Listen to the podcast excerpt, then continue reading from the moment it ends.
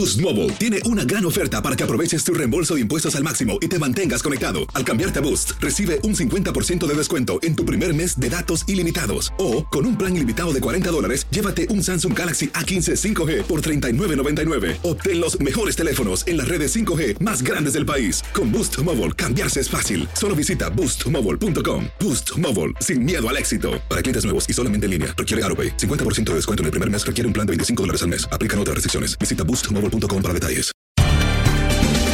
Bienvenidos al podcast de Buenos Días América, la revista radial más completa para los hispanos. Política, salud, economía, tendencia y deporte son algunos de nuestros temas. Bienvenidos.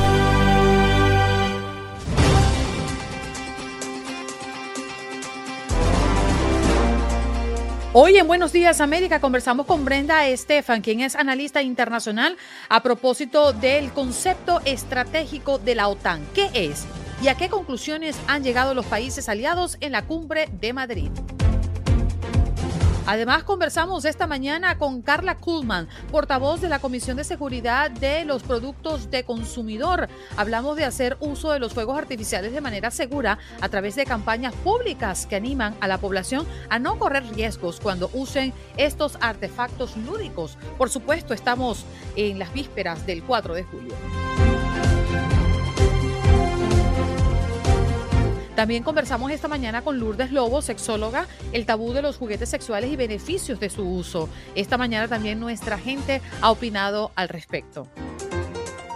Y en los deportes, Aldo Sánchez nos habla del béisbol de las grandes ligas junto a Max Pérez Jiménez para saber qué pasa con los deportes, los Yankees y los Mets allá desde Nueva York y lo que está pasando en Wimbledon. También nos los comenta Aldo esta mañana. Y tuvimos eh, la presencia también de Enrique Borja desde TUDN porque comienza una nueva temporada de la Liga Mexicana. ¿Qué pasó? ¿Qué pasó? ¿Qué pasó? Mientras usted dormía. Mientras usted dormía.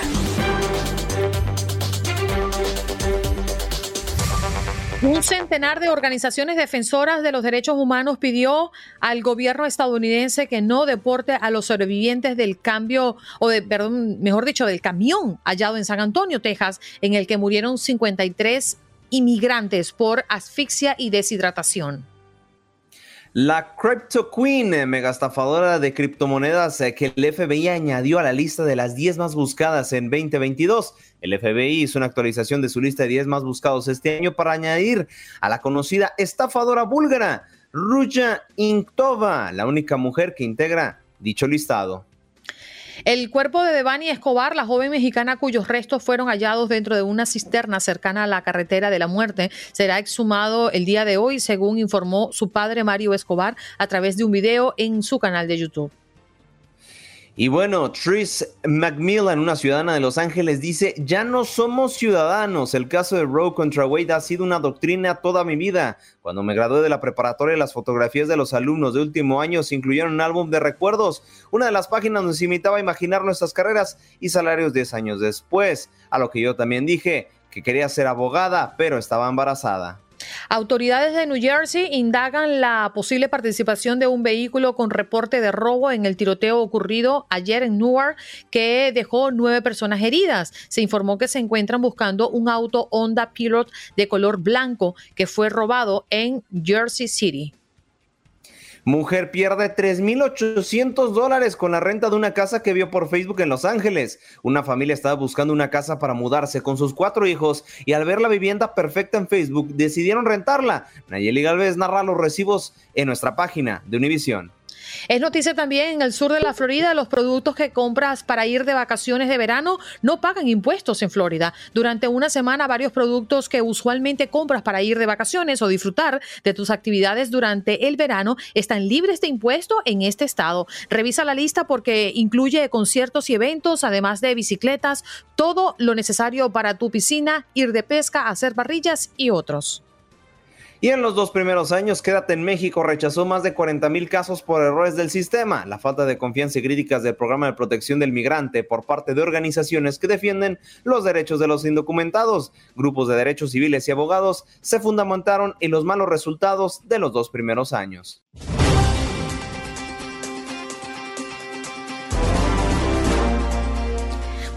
De inmediato con nuestra próxima invitada. Ella es Brenda Estefan, ya la habíamos anunciado hace pocos minutitos, analista internacional. Brenda, gracias por estar con nosotros esta mañana. Qué bien que pasas por acá justamente para entender un poco lo que está pasando en esta jornada que por supuesto ha calado a nivel internacional, la OTAN. Buenos días. Andreina Aldo, muy buenos días. Gracias por la invitación a su programa. Brenda, la primera curiosidad que tengo, y yo creo que muchas personas han escuchado noticias eh, sobre el concepto estratégico de la OTAN. Pero ¿a qué conclusiones, qué es esto? ¿Qué es esto? ¿Qué es el concepto estratégico? ¿Y a qué conclusiones han llegado los países aliados en la cumbre en Madrid? Pues es la hoja de ruta, digamos, la que define hacia dónde va la OTAN. Esta había sido establecida hace 10 años y desde entonces no se modificaba. Si consideramos que en 2019 el presidente francés Emmanuel Macron hablaba de la OTAN como un organismo en estado de muerte cerebral, pues lo que ha sucedido con la guerra en Ucrania es un despertar de esta organización y una visión más tornada, desde luego, a, eh, hacia Rusia como gran enemigo, como gran amenaza. Este nuevo concepto estratégico comienza justamente por hablar eh, en su tercer párrafo, me parece, de Rusia como la gran amenaza hacia Occidente tiene un párrafo dedicado a China, pero en el caso de China solamente se habla de un reto, de un desafío, pero no de una amenaza. Esto tiene que ver con que las visiones de las capitales europeas no necesariamente están alineadas con la de Washington en su rivalidad con China, sobre todo porque en este momento Europa ve como una amenaza más apremiante a la rusa dada la invasión en, Ucrania. Tiene desde luego otros elementos, se habla de los ciberataques, se habla de las armas nucleares y básicamente refuerza la idea de que la OTAN tiene que ser una fuerza de disuasión y que eh, tiene que incrementar su participación para ello. De ahí que se definieron cosas interesantes en la cumbre, Andreina, como el incremento de las fuerzas de reacción de la OTAN de apenas 40 mil efectivos hasta 300 mil. Estas son eh, tropas altamente calificadas que pueden reaccionar en el momento de un ataque. Y el hecho de crecer este número de efectivos, pues tiene que enviar un mensaje o busca enviar un mensaje a Moscú y hacer eh, la amenaza creíble de que no podrá llevar el campo de batalla ni un centímetro eh, dentro del terreno de los países eh, de la OTAN, Andreina. ¿Qué tal, Brenda? Un placer saludarte aquí, Aldo Sánchez, para preguntarte sobre la reciente noticia de que hubo cierta mofa, por así decirlo, por parte de los líderes de la OTAN hacia Vladimir Putin, Putin, perdón, y este ya respondió que posiblemente eh, lo podrían estar lamentando a futuro. Creo que son unas eh, fuertes declaraciones por parte del presidente eh, ruso y, al momento también sobre China, que dice, sí, hay que tenerle cierto cuidado o cierto ojo sobre el renglón a este país. cómo está más o menos el asunto entre estas dos naciones? Sí, claro, Aldo. Y en efecto, las, eh, pues las burlas, digamos, que se hicieron sobre Vladimir Putin no cayeron nada bien en el Kremlin. Por un lado, dentro de la reunión misma, este comentario de, de Boris Johnson de que se quitaría la camisa para parecer viril como Putin en sus fotos, pero después en declaraciones en la televisión alemana, Boris Johnson vuelve a decir, eh, pues que esta guerra es una guerra impulsada por esta visión hiperviril, ¿no? De, de, de Putin y después su ministro de Defensa, un día después en, una entrevista, también señala que tiene el complejo del pequeño hombre. Esto pues genera eh, reacción en, el Kremlin que llama a mm, la embajadora británica en Rusia a, una reunión en el Ministerio de Exteriores ruso y le dice que, pues que esto está fuera de lugar, que alguien con educación debería de ofrecer una disculpa por lo sucedido. Claramente ni Boris Johnson ni la diplomacia británica están en esta línea de ofrecer una disculpa. Hay una tensión tremenda, no solamente a nivel personal, sino en términos de la posición geopolítica. El Reino Unido desde muy al principio ha sido uno de los más duros en su posición, muy cercano al campo de Washington, quizás un poco más alejado de Berlín, Roma y París, que han sido un poco más a favor de mantener cierto diálogo con Vladimir Putin. Entonces, claro, se caldean los ánimos en un momento de por sí ya complejo y de guerra, no es una buena noticia. Y ayer justamente eh, Vladimir Putin les contesta, bueno, no sé qué parte se iban a, quitar del cinturón hacia arriba del cinturón hacia abajo, pero de todas maneras hubiera sido... Eh, un asco verlos. Eh, en realidad creo que este tipo de comentarios van a seguir un poco por, por alusiones personales, contesta Putin, pero lo cierto es que más allá de las visiones que uno tenga de Johnson o de Putin, ciertamente Putin eh, cifra muchas de sus frases y de su visión del mundo en su virilidad. Brenda, ¿qué sigue ahora que Suecia y Finlandia están a punto de entrar a la OTAN? Ese es eh, quizás uno de los eventos más relevantes de la cumbre, Andreina, eh, cómo Ankara, Turquía, digamos, levanta el veto para que estas dos naciones puedan ya a incorporarse o incorporar su camino formal a la OTAN. Habían Suecia y Finlandia solicitado la adhesión y sin embargo el presidente turco Recep Tayyip Erdogan había dicho que se oponía a ello. Nunca se trató realmente de, de que Finlandia y Suecia se adherieran a la OTAN o no. En realidad para Ankara se trataba de obtener un beneficio de su voto, sabiendo que se requería del voto de los 30 miembros de la OTAN, de la unanimidad de los votos, pues quiso sacar raja de ello, como decimos en México, y eh, buscar obtener un beneficio en términos de eh, su relación con ellos. Por un lado, logró que se le quitara a Turquía el embargo a la compra de armas, porque eh, estas fueron embargadas después de que Turquía comenzó a participar en la guerra en Siria, pero también en un tono diferente en la visión de estos dos países respecto a los kurdos, al Partido de los Trabajadores del Kurdistán y en general el movimiento kurdo, que son enemigos acérrimos de Erdogan y que muchas veces han tenido que exiliarse en los países nórdicos ante las amenazas eh, pues del, eh, del poder político turco. Y en ese sentido me parece que Erdogan pues no le va nada mal en la negociación y desgraciadamente los kurdos parecieran quedar en calidad de moneda de cambio, eh, pero pues ante esta imperiante, imperiosa necesidad de de los países del flanco este de Europa de unirse a la OTAN ante una situación de seguridad que cambió de manera drástica con la invasión de Rusia a Ucrania y parecía que el militarismo ruso había sido subestimado y en este momento deciden cambiar eh, su posición que durante décadas había sido de neutralidad. Mm. Y, está este asunto de, de, Newton, ¿no? La, toda acción lleva una reacción porque también con esta incorporación de Suecia y Finlandia, también eh, Putin vuelve a responder frente a esto y dice que si instalan una infraestructura en ambos países, pues Rusia responderá, ¿no? Sigue lanzando la amenaza, ¿no?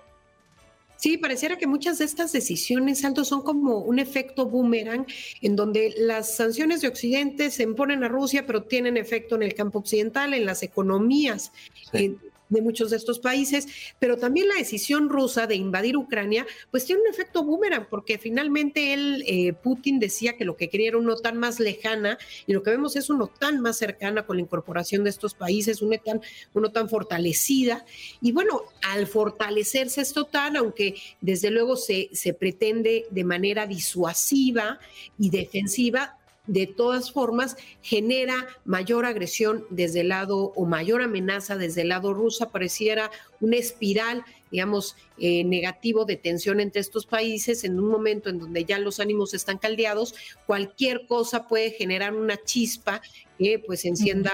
Eh, el conflicto más allá del territorio de Ucrania, cosa que evidentemente Occidente ha estado tratando de evitar, pero que con situaciones como esta o como la de Kaliningrado, donde Estonia ha, digamos, bloqueado parcialmente el tráfico de mercancía de Rusia a este enclave.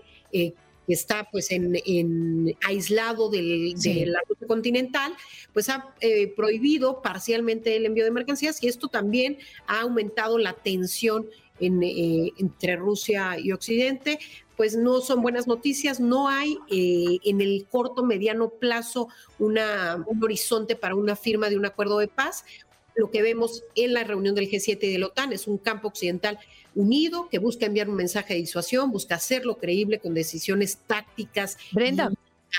Me queda un minutito a ver si es posible, pero no quería dejar de hacerte esta pregunta, volviendo al concepto estratégico. ¿Qué papel tiene China en el documento de la OTAN? Porque el documento también tiene un apartado dedicado a China, ¿no? Sí, así es, Andreina. Es uno de los, eh, quizás el tercer párrafo o cuarto, si no mal recuerdo.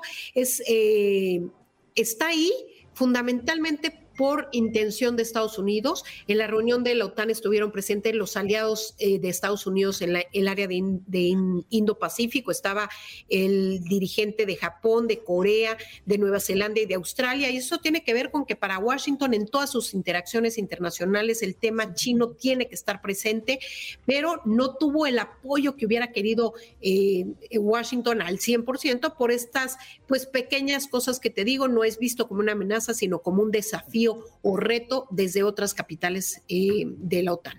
Brenda, me quedan 20 segundos para decirte muchas gracias por siempre estar dispuesta a conversar. Para toda nuestra audiencia de Buenos Días América de costa a costa, te abrazamos y que tengas lindo fin de semana. Andreina Aldo, un gusto haber estado con ustedes. Gracias por la invitación. Brenda Estefan, analista internacional, hablando sobre la OTAN.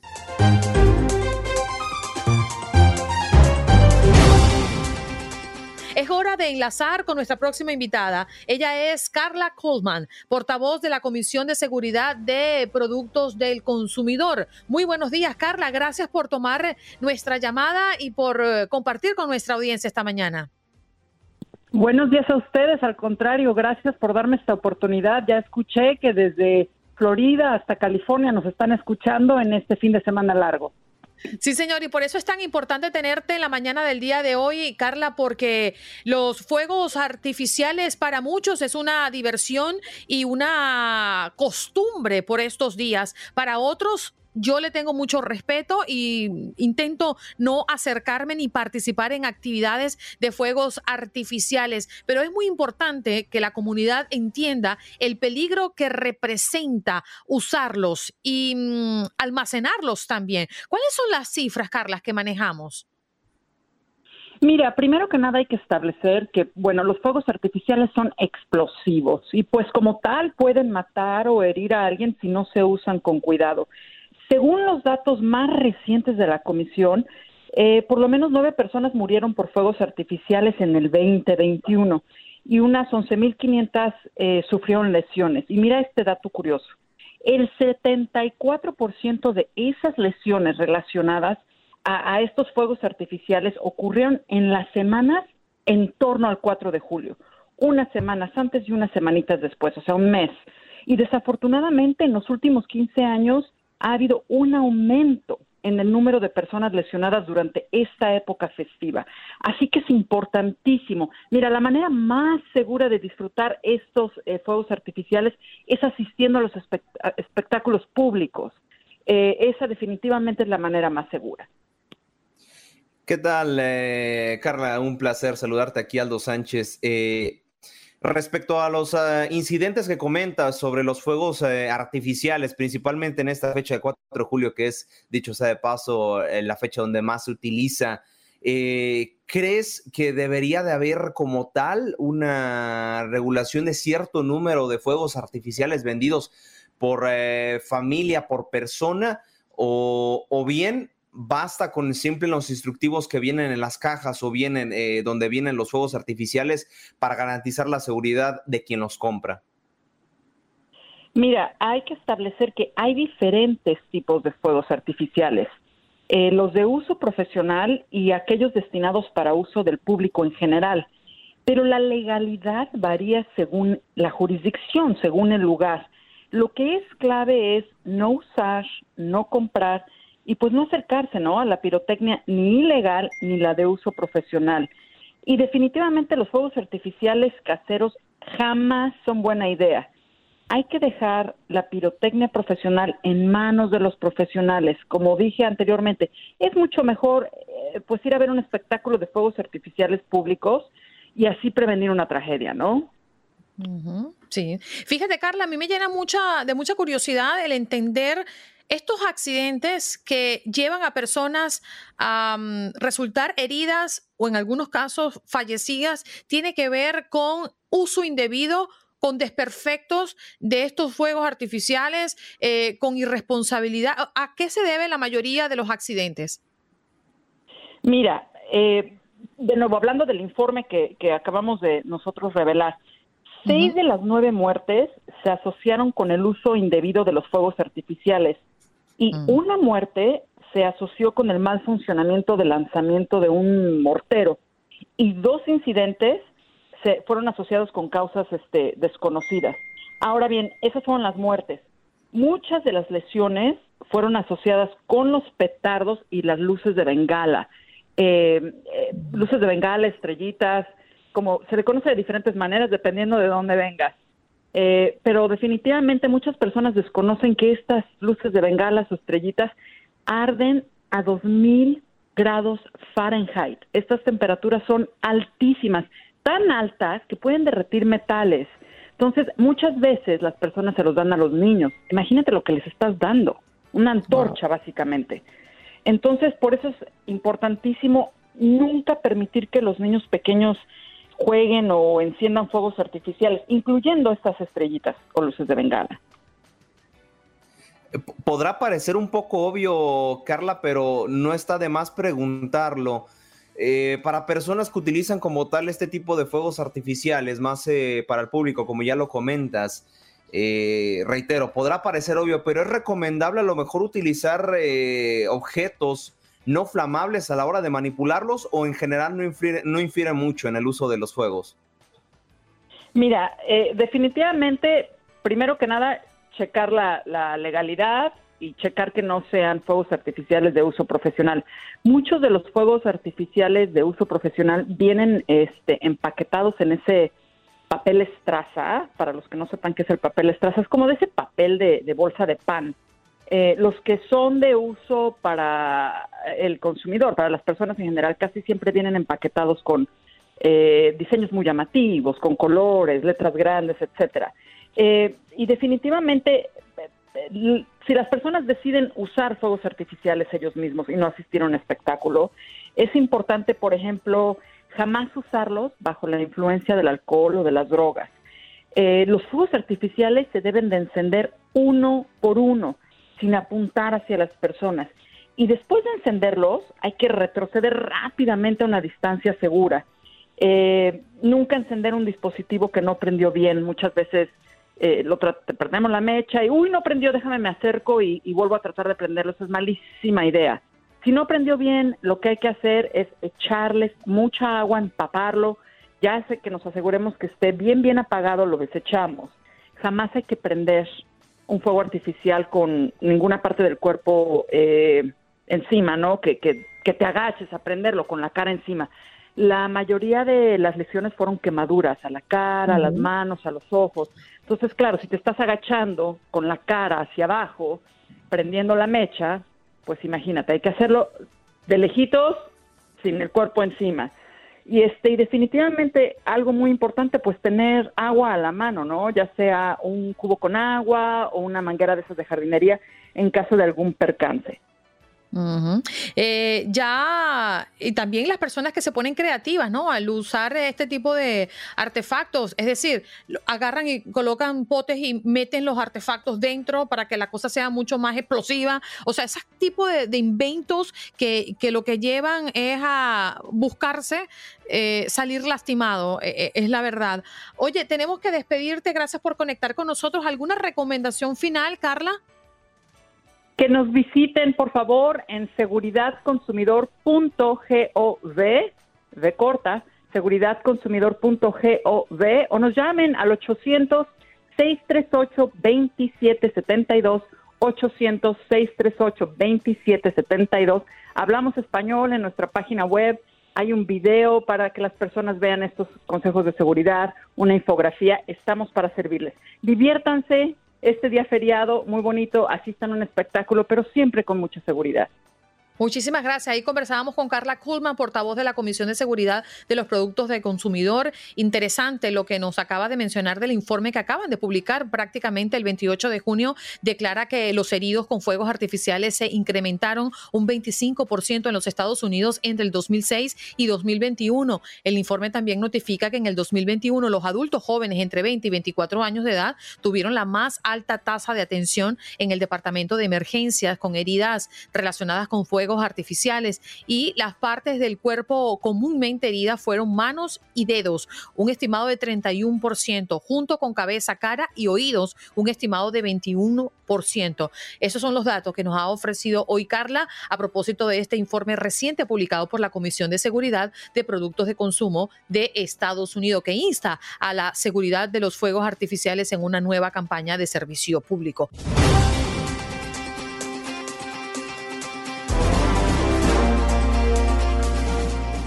Nos vamos de inmediato con nuestra próxima invitada. Ya está conectada con nosotros Lourdes Lobo, sexóloga. Ya la habíamos adelantado hace pocos minutos el tema que vamos a abordar con ella y aprovechamos para saludarla. Muy buenos días, Lourdes. ¿Cómo te encuentras? Feliz viernes para ti.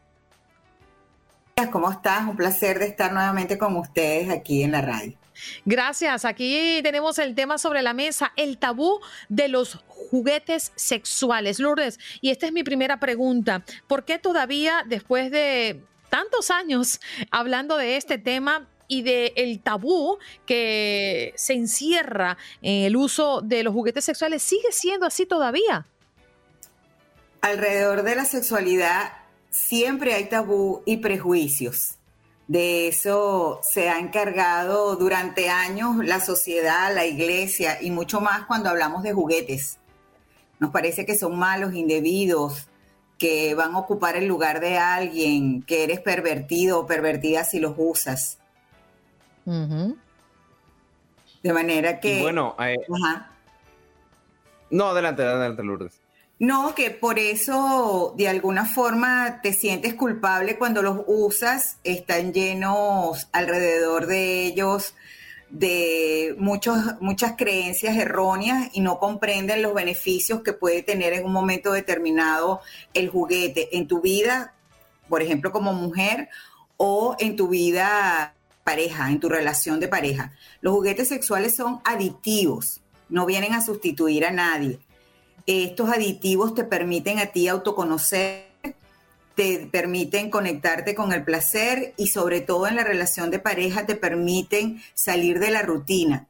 De manera que un juguete, como su nombre lo dice, es para divertirte, para salir de lo que habitualmente haces. Sin embargo, en la vida de la mujer el juguete es muy importante porque te permite autoconocerte, autoconocer tu cuerpo, explorar tu placer y sobre todo en una etapa de la vida de la mujer, que es la menopausia, el uso del juguete es muy beneficioso porque cuando disminuyen tus hormonas en tu cuerpo, necesita la vagina tener fricción para que la mucosa y toda esa parte muscular esté activa, porque si no, te lleva a algo que se llama la atrofia vaginal y, y más que por las hormonas es por la falta de uso y como todo en la vida, lo que no se usa se atrofia. De manera que yo lo puedo utilizar en la fase de la menopausia, esté sola o en pareja. Eso no quiere decir que si soy, tengo pareja no puedo tener un juguete. No,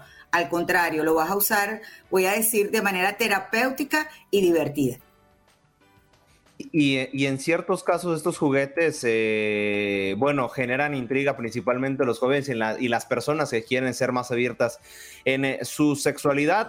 Una pregunta rápida y otra un poco más compleja. La primera sería, eh, para esa gente que tiene, a lo mejor, que quiere potenciar más su sexualidad y quiere probar los juguetes, pero a veces les da miedo.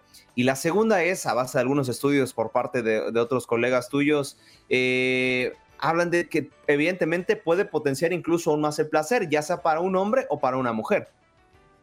Sí, mira, para las personas que tienen miedo y quieren utilizar los juguetes, una buena forma eh, es, si tienes pareja, involucrar a la pareja. O sea, decirlo, invitarlo, eh, decirle que te gustaría probar nuevas cosas y lo importante es que no sean juguetes que, te intimiden. O sea, pueden ser juguetes como tipo vibradores, pequeños y de esa forma tú vas eh, incrementando el tipo de juguete en su, en su uso, ¿no? A veces, por ejemplo, se utilizan eh, vibradores que son muy grandes, entonces eso como que a veces intimidan a las mujeres más que por el juguete, por sus propias creencias y prejuicios. Entonces comienza desde lo, se llaman aproximaciones sucesivas, desde los más pequeños quizás a los más grandes o a los que te, te lleven a hacer cosas que tú no estás acostumbrada. Eh, de manera que la comunicación y la inclusión va a ser un elemento importante, invitándolo a jugar. No puedo llegar en una relación de pareja a utilizar un juguete si nunca lo he usado y de esa manera me sorprenda y me haga sentir incómoda. ¿Quién eh, es el hombre o la mujer, Lourdes, el que propicia el uso de los juguetes sexuales? Estadísticamente, ¿quién es el, el que da ese primer paso?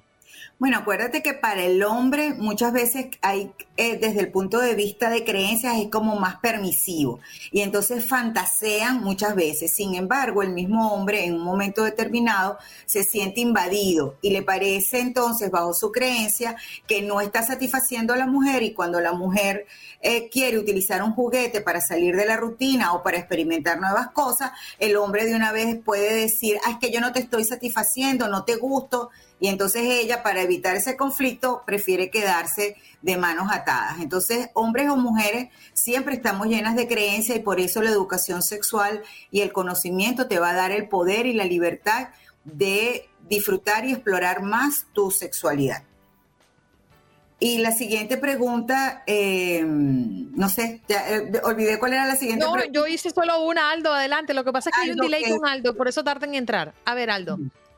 Ah, ya, no, la, no la, prácticamente la siguiente pregunta es para, pues, bueno, aquellas personas que como si tienen miedo, ¿no? Principalmente para el autoplacer, ¿no? Que hay algunas personas que quieren eh, potenciarlo, pero tienen miedo de que a lo mejor eh, ciertos vibradores les pueden hacer daño, los consoladores, etcétera, etcétera.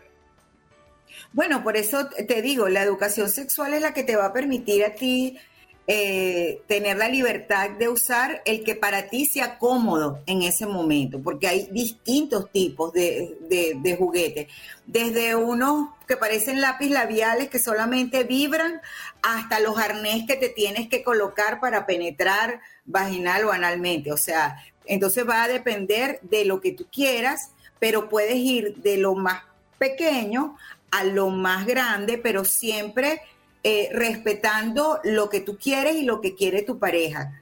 Y, no ser invasivo, o sea, yo no tengo, si yo entiendo que el juguete tiene muchos beneficios, el autoconocimiento, el disfrute, la, la rehabilitación, ¿por qué no usarlos? Si no sé cómo usarlo, me informo y digo, bueno, mira, soy principiante, ¿con cuál pudiera iniciar? Ah, bueno, lo más probable es que sea con un uno que vibre pequeño, porque la vibración te va a ayudar a conectarte mucho más rápido con el placer.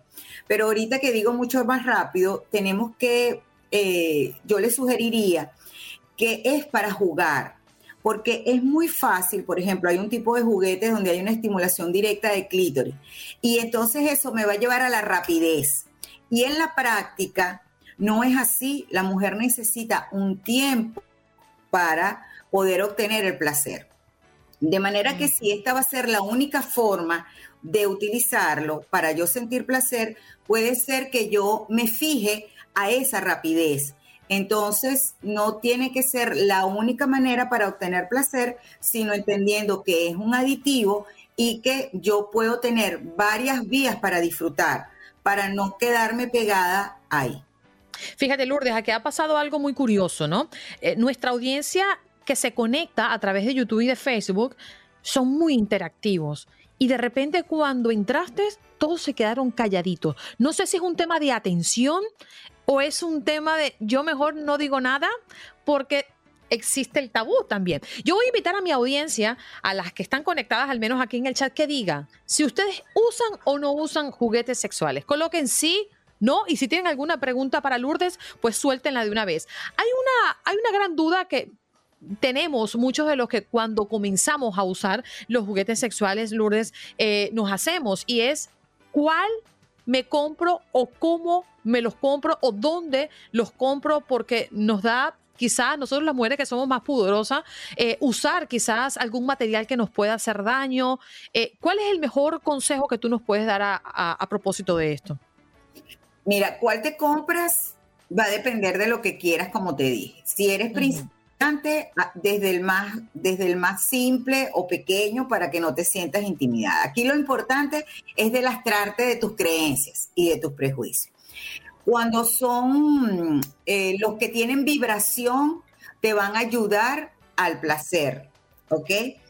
Eh, los que tienen la textura más parecida a lo natural nos van a ayudar, porque hay unos que son como muy sintéticos, muy grandes, muy grotescos. Entonces eso de una vez te permiten el rechazo. Además que al tacto no te va a ayudar. Y lo importante del juguete es la higiene después de usarlos.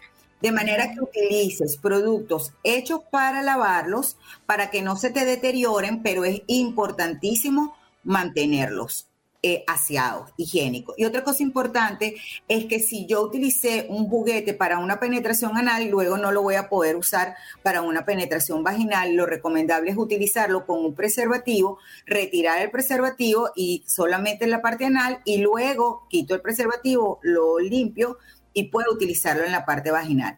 Realmente esos son los requisitos básicos para un juguete. ¿Dónde comprarlos? Mira, antes estábamos limitados a los sex shock y como estaba llena de pena, entonces no entraba ni el hombre ni la mujer y nos da vergüenza.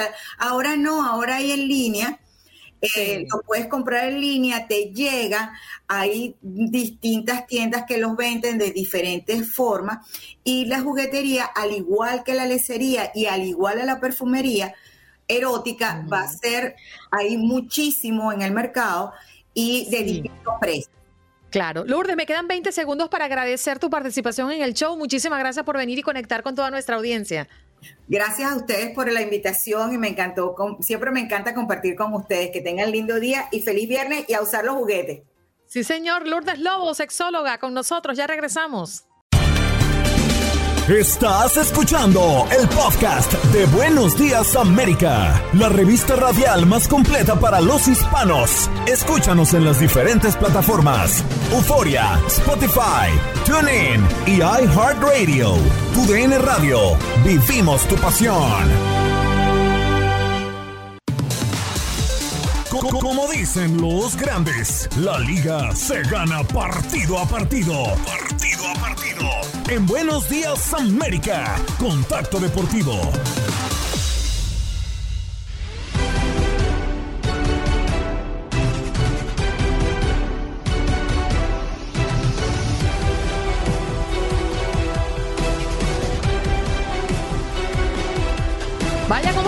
Cosas, ¿no? En el béisbol de las grandes ligas, como siempre, nos tiene bien nutridos de información y de resultados. Allí estábamos viendo, por ejemplo, lo que ha ocurrido durante la jornada de este jueves 30 de junio, poniéndole punto final a este mes número 6 del el año, pues, y ya entrando a este mes de julio, donde se estará realizando el juego de las estrellas. Sí, señor del béisbol de las grandes ligas. Aldo, nos tiene muy entusiasmados. Nosotros nos vamos para Los Ángeles, California. Prácticamente casi, pues a una nada vamos a tener el juego de las estrellas, claro, a través de nuestra señal, ya lo comentabas, eh, Andreina, ya se están dando las listas de lo que serán los representantes de la americana y la nacional. Uno quiere seguir con esta paternidad, ¿no? Ya quieren prácticamente los 10 años, porque la última vez que la Liga Nacional ganó un juego de las estrellas eh, fue en 2012, entonces bueno, ya tienen eh, buen bagaje de tiempo sin, sin coronarse.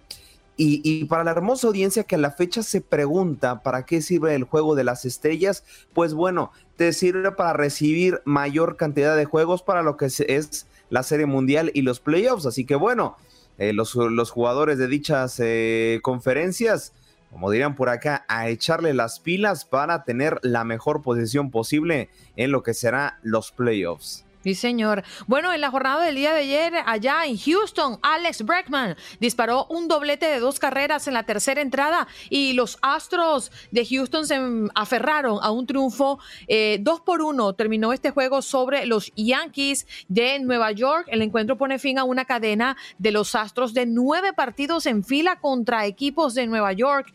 Houston terminó con marca de 3-2 ante los Yankees y bueno, que suben del mejor registro de la liga y barrieron la serie de cuatro compromisos ante los Mets, eh, poseedores de la segunda mejor marca del béisbol en ese momento. Vaya cómo se han mantenido, Aldo, eh, los equipos de Nueva York allá en la cima, al menos en la posición general entre este balance de juegos ganados y perdidos. Sí, eh, nuestro compañero César procede a estar feliz porque, bueno, los Astros le ganan a los Mets y le ganan a los Yankees, le ganan a todo lo, de la ciudad de Nueva York. Pero para que, quien nos pueda hablar de la gran manzana es un tremendo especialista como lo es nuestro buen Max. Sí, señor, Max Pérez Jiménez ya está conectado con nosotros. Max, muy buenos días. Lo siento por la pérdida de tus Yankees el día de ayer. Bueno, hay que celebrar, hay que darle, hay que darle espacio a celebrar a ustedes, de verdad, principalmente a Aldo, ¿verdad? Que esté celebrando, pero hay que destacar, eh, ayer eh, perdieron los Yankees, los Mets no jugaron, los Yankees que buscaban su victoria número 57 del año, jugando un tremendo béisbol, y perdieron frente a los Astros dos por una, ya ustedes lo dijeron. Así que los Yankees ahora tienen eh, récord de 56 y 21 y eh, es el mejor récord de las grandes ligas, querido Aldo. Así que eh, los Yankees están jugando un tremendo béisbol con un Aaron Jackson que ya llegó a 29 cuadrangulares y 59 carreras impulsadas. Anthony Rizzo, ¿qué béisbol está jugando este hombre? Boost Mobile tiene una gran oferta para que aproveches tu reembolso de impuestos al máximo y te mantengas conectado. Al cambiarte a Boost, recibe un 50% de descuento en tu primer mes de datos ilimitados. O, con un plan ilimitado de 40 dólares, llévate un Samsung Galaxy A15 5G por $39.99. Obtén los mejores teléfonos en las redes 5G más grandes del país. Con Boost Mobile, cambiarse es fácil. Solo visita boostmobile.com. Boost Mobile, sin miedo al éxito. Para clientes nuevos y solamente en línea. Requiere AroPay. 50% de descuento en el primer mes requiere un plan de 25 dólares al mes. Aplican otras restricciones. Visita boostmobile.com para detalles. Calladito ahí, tranquilo, bajo la sombra de Aaron George. Ha conectado 19 cuadrangulares, pero es la seguridad que le ofrece este hombre al equipo de los Yankees de Nueva York. Hay que destacar, Andreina y Aldo, que la efectividad de 2.92 en las grandes ligas es la mejor de la misma para los Yankees de Nueva York y además han conectado 127 cuadrangulares. Pero hay algo que se están preguntando los neoyorquinos y yo estoy seguro que Aldo puede contestarme esta, esta pregunta o esta exposición. Andreina. ¿Realmente le podrán los Yankees ganar en siete partidos a los Astros de Houston? Mm. Serie parejísima, ¿eh, Max? Serie sumamente. Eh, yo te digo, yo te digo, lo, que está, el béisbol que está jugando el equipo de los Astros de Houston es un, es un béisbol compacto. El mejor eh, bullpen para mí del béisbol ahora mismo es el del, de los Astros de Houston. Y un estadio de abridores eh, coronado ahí por Justin Verlander que, que hace lo que le da las ganas con los adversarios. Además debemos mencionar, Max, que eh, hay una pelea, mm, bueno, ni tan cerrada, porque en el béisbol teniendo siete partidos de diferencia, ocupando la cima de la clasificación general, como lo que está pasando con los Yankees, y luego le sigue los Astros de Houston, eh, a siete juegos, bueno, todavía hay que darle pela, ¿no? Para poder alcanzarlo. Pero definitivamente esa disputa entre los primeros cuatro de la clasificación general está muy buena. Los Yankees, los Astros, los Tigers y los Mets. Sí, no, yo, mi exposición es pensando en playoff, Andreina. Mm, Siete partidos que, que, deberían de jugar estos dos equipos, los Astros y los Yankees, eh, o sea, planeando que queden ellos, porque es lo que vislumbra, ¿eh? Es lo que vislumbra en la Liga Americana, que sean los Yankees y los Astros de Houston los que se enfrenten en el playoff semifinal para, para conseguir el campeón de la Liga Americana. Y ahí surge la pregunta, ¿podrán los Yankees con este bendito equipo de Houston en siete, en siete partidos? Veremos veremos. Hoy los Yankees juegan a las 7 y 10 de la noche, estarán visitando a los Guardianes de Cleveland, así que vamos al otro lado de, de Nueva York, que es Queens, los Mets de Nueva York, que vienen de su peor seguidilla de derrotas del año, primera vez que los Mets de Nueva York pierden tres partidos en línea este año y tendrían que aparecer los Astros de Houston ahí otra vez. Eh, oye, qué partidazo ese de, del pasado miércoles, Justin Verlander y Taiwan Walker. Era la octava entrada, no se había anotado una carrera. Cinco hits entre los dos equipos, qué partidazo. Finalmente ganaron los Astros de Houston con un cuadrangular de Jason Castro. Ahora los Mets de Nueva York tienen 47 victorias, 29 derrotas, además siguen encabezando la división este de la Liga Nacional, están cuatro y medio arriba de los, de los Bravos de Atlanta, pero ahí bajo la sombra de los Bravos de Atlanta. Pero tenemos buena noticia, Aldo y Andreina, el regreso de Matt Chaser. Oh, extraordinario. Claro, claro. Eh, los Mets de Nueva York han estado tejiendo ahí una rotación semi-remendada y sin embargo se han mantenido en el primer lugar, pues eh, regresa Matt Chaser, podría hacerlo eh, tan rápido como esta misma noche, aunque no estaría listo para lanzar hasta por lo menos el hoy es viernes hasta el martes por ahí más o menos. Así que vamos a esperar el regreso de Mike Chaser, hay que celebrarlo porque este hombre definitivamente es la segunda mancuerna de este equipo de los Mex de Nueva York y le caería muy bien. Los Mex solamente 71 cuadrangulares este año, somos el número 20 en toda la liga. Esto nos falta, nos falta un bateador de poder para poder competir ahí otra vez contra los Astros de Houston si viene una serie mundial. Así que amigos, así andan las cosas por aquí. Eh, ah, ¿oyeron la, la noticia de Kevin Durant? Oh, sí, pero cuéntanoslas tú, porque la verdad es que esto ha sido sorprendente. Bueno, ayer públicamente exigió cambio. Dice que quiere irse de Brooklyn, eh, parece que quiere parece que quiere seguir a Kerry Irving y no se quiere quedar en Brooklyn. Así que se dice, se dice por ahí que Kevin Durant podría ir a Miami o a Phoenix posiblemente Así que esperemos a ver, pero sería un tremendo revés para el equipo de los Knicks de Brooklyn, que contaba con su superestrella. Creo que ha habido un problema de comunicación, Andreina y Aldo, por ahí. Así que vamos a esperar a ver qué llega, porque al final lo que gana son 36 millones de dólares al año y eh, no le harían tanta roncha al equipo de Brooklyn, ¿verdad? Sí, señor. Andreina lidera el movimiento para que se venga el hit, ¿eh? así que cuidado, Max. Total. Sí, no, no, no, pero, pero son 36 millones, Andreina, ¿eh? Bueno, mi vida, aquí en Miami dinerito, billete. bueno, así andan las cosas por aquí, por la ciudad de Nueva York y metiéndole mano a la organización del US Open que comenzaría el 10 de, el 29 de agosto y terminaría el 11 de septiembre. Así que eh, Nueva York en pleno verano, un día precioso aquí en la ciudad de Nueva York, cuando los Mets de Nueva York reciben en el día de hoy a los Rangers de Texas. Muchas gracias, Max. Te abrazamos y que tengas un estupendo viernes y feliz fin de semana largo, ¿eh? Feliz fin de semana para ustedes y que gocen el 4 de julio. Tercer gran slam de tenis del año. ¿Cómo han estado los partidos, Aldo? Así es, Andreina, sigue, sigue la actividad del eh, mejor torneo de tenis en lo que el Reino Unido se refiere, y es que hoy, hoy juega el tan polémico, tan odiado y tan amado por unos y por otros, Novak Djokovic, y se medirá a su paisano, a Mayor eh, Kemanovic, en lo que será la tercera ronda de este gran premio. Así que ojo, en los dos partidos. En el primero, bueno, se impuso con dudas al buen eh, Sun Hu Kwon y ahora frente al eh, australiano Tanásico Quienes eh, termina por dejar menos dudas que en su primer debut. De hecho, en, en, la segunda ronda ni siquiera pierde ningún set, todos los gana por amplia diferencia. Y ahora se medirá ante su paisano. Ahora sí que vamos a ver si logra mantener el ritmo o bien sigue dejando más dudas que cosas aclaradas. Del otro lado, a lo que viene siendo la actividad del buen eh, Rafael Nadal, ahora, a pesar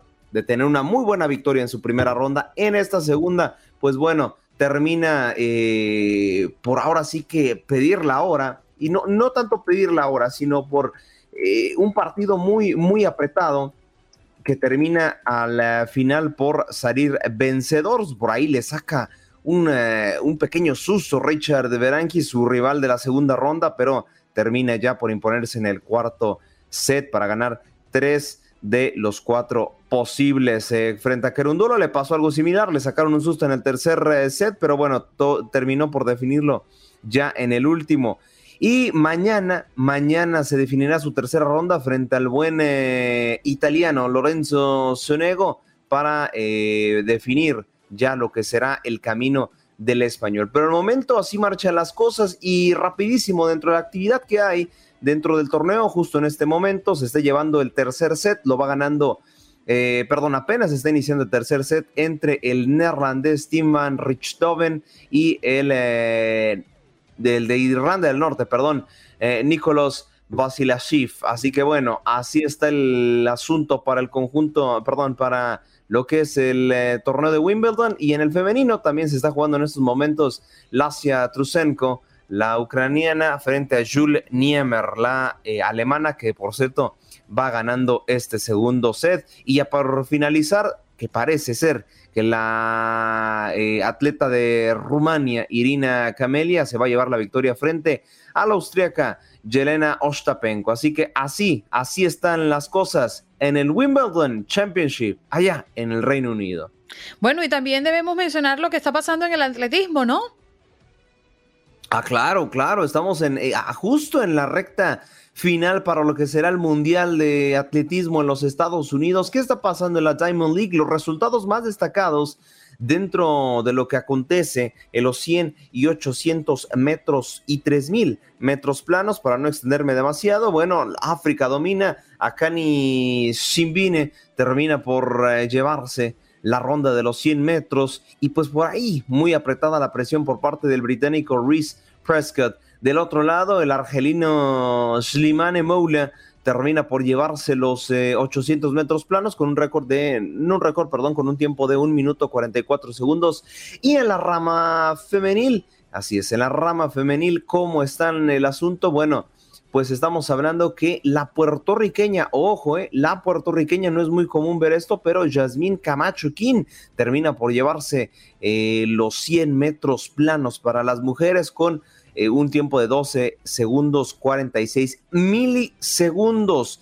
Y dentro de las mismas categorías, quienes se llevan eh, los premios en los 400 metros planos, pues bueno, la neerlandesa Femke Boll termina por llevarse este, esta medalla y finalmente los 3000 metros planos, Daisy Jack May la atleta de Kazajistán con un tiempo de 9 minutos 15 segundos en los 3000 metros planos termina por llevarse esta medalla. Pues así las cosas de cara a lo que será el Mundial de Atletismo de Estados Unidos 2022.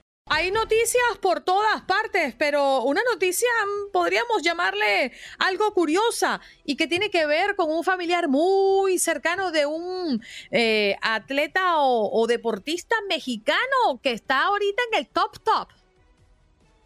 Así es, Andreina. El caso del piloto tapatío Sergio Checo Pérez, cuyo papá, eh, bueno, evidentemente comparten eh, apellido. Él se llama, eh, el señor se llama Antonio, le, apodado le llama Antonio, perteneciente al partido Morena aquí en México. Él se dedica precisamente a la política.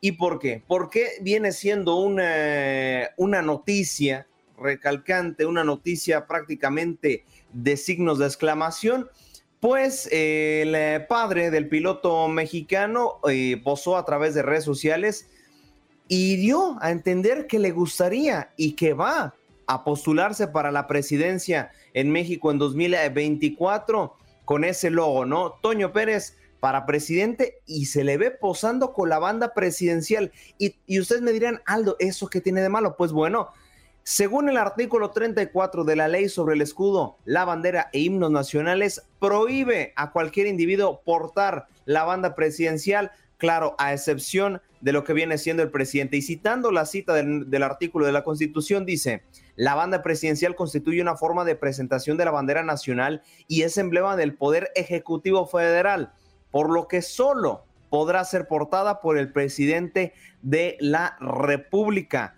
¿Qué estaría enfrentando? Bueno, a ponerlo en proporción para el sueldo de un salario, perdón, para el salario de un eh, político, pues bueno, ahora sí que sería el pago de un chicle, pero eh, la sanción que recalca la constitución es de 10 mil unidades de medida de actualización, 10 UMAS, que equivale prácticamente alrededor de 19 mil pesos sería la sanción eh, por parte del padre del piloto mexicano, que sí, como tal, si se hace cumplir la ley, está cometiendo un delito. En México son muy especiales con cuestiones de, símbolos patrios. Entonces, eh, el papá de Checo. Aldo?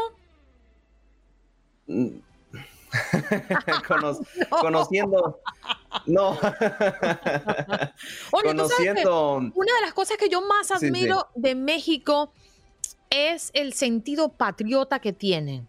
Y esta ley de la que tú nos estás hablando dice mucho de cómo México cuida su himno, su escudo, eh, sus símbolos patrios. Y yo creo que eh, está bien, eso está bien. Y ojalá que todos desde nuestros corazones patriotas pensemos y actuemos como los mexicanos. Los mexicanos cuidan mucho su arte, su cultura, sus símbolos patrios. Y la verdad es que yo admiro eso de los mexicanos. Sí, pues hasta, está reflejado en la Constitución. Un apartado solo está en caso de que se falte el respeto al águila nacional, a la bandera, a todo lo relacionado con, un símbolo patrio, pues está sancionado. Y de hecho, la sanción más fuerte respecto a un símbolo nacional es sobre la bandera y el águila, cosa que vemos mucho, ojo, mucho vemos en, en el fútbol. Debería de ser sancionado, ¿eh? porque son prácticamente mil humas la sanción, estamos hablando casi de 100 mil pesos la sanción por, por eh, alterar cualquier símbolo nacional. Y lo vemos mucho en el fútbol, que a veces eh, mezclan el, escudo con, con la bandera nacional. Eso supuestamente tiene que, ser un delito, pero bueno, eh, a veces, a veces, solamente a veces. se, les, se les pasa por largo, le hacen así con las leyes. Te voy a preguntar otra cosa. ¿Crees que el papá del Checo tenga chance?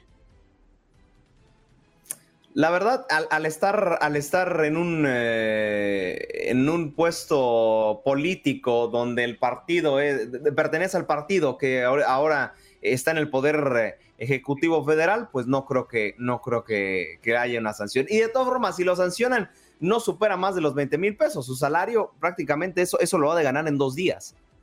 Claro, lo entiendo. Bueno, allí está. El padre del Checo Pérez habría cometido un delito al posar con la banda presidencial, ya que tiene aspiraciones, pero al final, pues como dice Aldo, no pasa nada. Históricamente lo así hemos Así a veces hacen, así, así, sí. No pasa nada. bueno, vamos. Oye, mira, qué curioso. Nuestros oyentes están escribiendo a través del chat de YouTube y de Facebook en nuestra conexión simultánea que estamos realizando para nuestras redes sociales. Y fíjate, nos comentabas hace ratito, Aldo, Canadá Día de la Independencia es el día de hoy, ¿no? Primero de julio.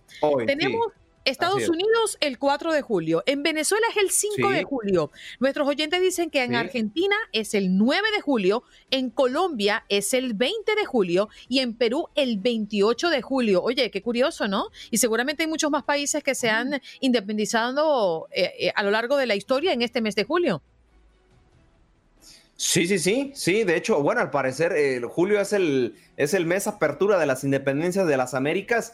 Y, bueno, agosto, les voy a checar el dato, ahorita me voy a poner a investigar si en agosto hay alguna independencia en el continente americano, porque en septiembre vienen muchas, prácticamente toda Centroamérica y México terminan por siendo su independencia en septiembre. Así que eh, va a haber mucha fiesta para todos los que somos eh, americanos. Entonces, bueno, eh, para que preparen, preparen, porque se viene fiesta julio, agosto, aunque no haya, hacemos fiesta y en septiembre le seguimos. Vivimos en una fiesta. Bueno, gracias por compartir los datos, ¿eh? nuestra gente siempre activada e interactuando con nosotros, eso nos encanta. Eh, por eso es que hacemos este tipo de, mm, de, apertura ¿no? en las redes sociales y transmitimos de manera simultánea a través de Facebook y YouTube. a mí me encanta cada vez que lo encendemos porque tenemos la oportunidad de estar bien cerquita de nuestra audiencia y así conversar a lo largo y ancho. Qué gusto tenerlo de vuelta, Enrique Borjas, con nosotros esta mañana de Tu DN. ¿Qué tal, Enrique? ¿Cómo estás, Andreina? ¿Cómo estás? Me imagino que es Fernando, ¿verdad? Aldo, Aldo. Aldo. Aldo, mucho gusto saludarlos y sobre todo con nuestros amigos de Buenos Días América. ¿Cómo están ustedes? Bueno, estamos ansiosos por el fútbol, sí señor, debido a la modificación de las fechas del Mundial de Qatar 2022, que ya ustedes saben se disputará a final de este año. La Liga Mexicana tuvo que adelantar el inicio de la apertura 2022 y durante estos primeros días comienzan las emociones del fútbol. Sí, lo tiene. Mira, yo creo que es importante porque sabes precisamente que México tiene que estar preparando la selección porque eh, son pocas las fechas que tienes, prácticamente faltan algunos partidos nada más, importantes todos ellos, dos sudamericanos y uno en Europa, y aparte viene el otro Uruguay que ya es pronto. Entonces, lógicamente tienes que empezar tu campeonato y hacer dos, tres fechas dobles prácticamente para que puedas cumplir. Eh, los jugadores extranjeros van a estar un par de semanas antes del Mundial nada más y lo que tiene que estar trabajando el Tata Martino y los jugadores pues es lógicamente prepararse lo mejor posible, Andreina y Aldo. Pero hay una cosa muy importante, este golpe anímico que acaba de pasar con la sub-20, lo que acaba, que acaba de quedar eliminada para ir a lo que es el Mundial de Indonesia y las Olimpiadas de, de Francia, es un golpe muy fuerte que se tiene que tomar con mucha seriedad, porque lógicamente es una camada y una generación muy importante que no se puede perder. Se perdieron esto, pero no se puede perder. Entonces todos los cambios que se hagan pues se tiene que hacer una cuestión a profundidad para que, pues lógicamente, vayamos a hacer un muy buen papel a, a Qatar, porque si no ahorita van a estar todas las cosas pensando en que México no anda bien, que no está bien preparado, pero que tienes que vencer todo. Jugar en la selección nacional es un honor y jugar en un mundial representando a tu país es muchísimo. ¿eh?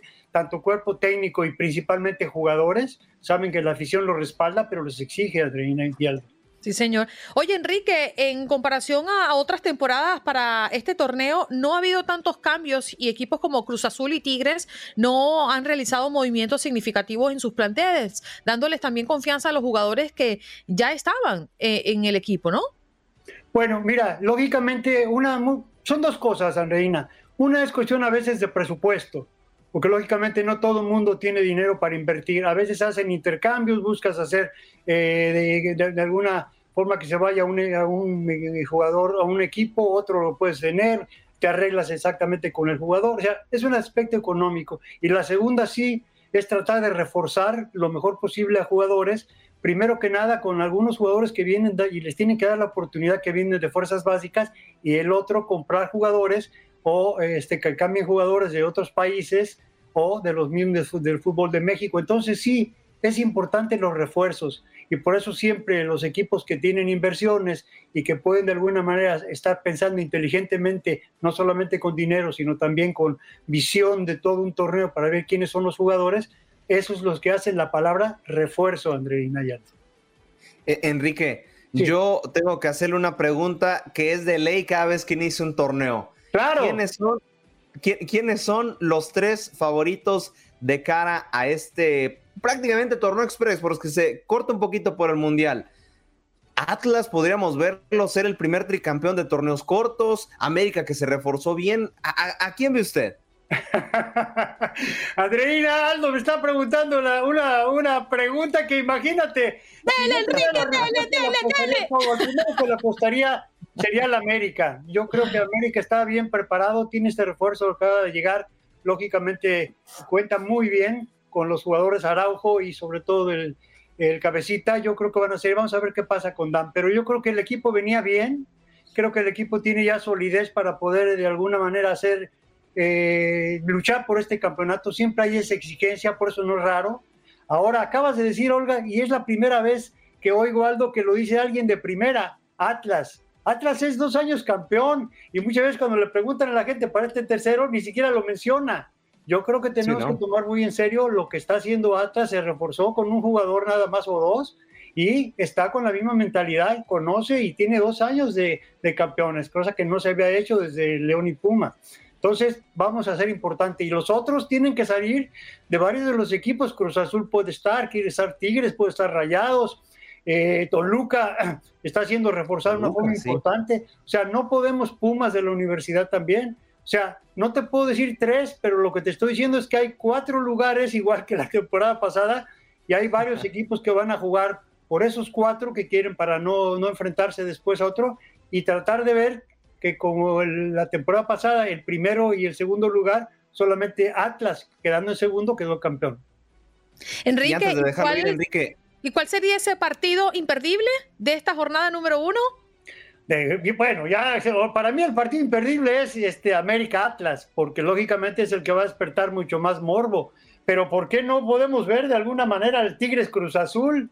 Que también yo creo que también es importante. Hoy tenemos un partido Necaxa Toluca también y Pumas Cholos. Yo creo que son los partidos que son imperdibles. Aparte de que Chivas también va a jugar un partido y lógicamente va a jugar contra Babos, pero recibiendo. En fin, tenemos varios partidos, pero en todas nuestras plataformas van a, van a poder ver todos los partidos que ustedes quieran y sobre todo en lo que es tu DN y VIX, Andreina y Aldo. Sí, señor, maravilloso, Enrique. Ah, ¿Querías decir algo, Aldo? Perdóname. A ver, sí, rapidísimo. perdone que lo comprometa tanto, Enrique, pero tengo que preguntarle preocupes, tú échala, si sé, la contesto. Y no que si tiene dinero, que necesita dinero, Aldo, para que le preste. Sale, aparte, aparte. A ver, el caballo negro del torneo. el caballo negro del torneo. ¿Quién puede ser? Bueno, te quiero decir, por todo lo que ha pasado, yo te podría decir equipos que yo quiero y que respeto y todo lo demás pero yo creo que hoy, por lo que se reforzó, un caballo negro puede ser Toluca.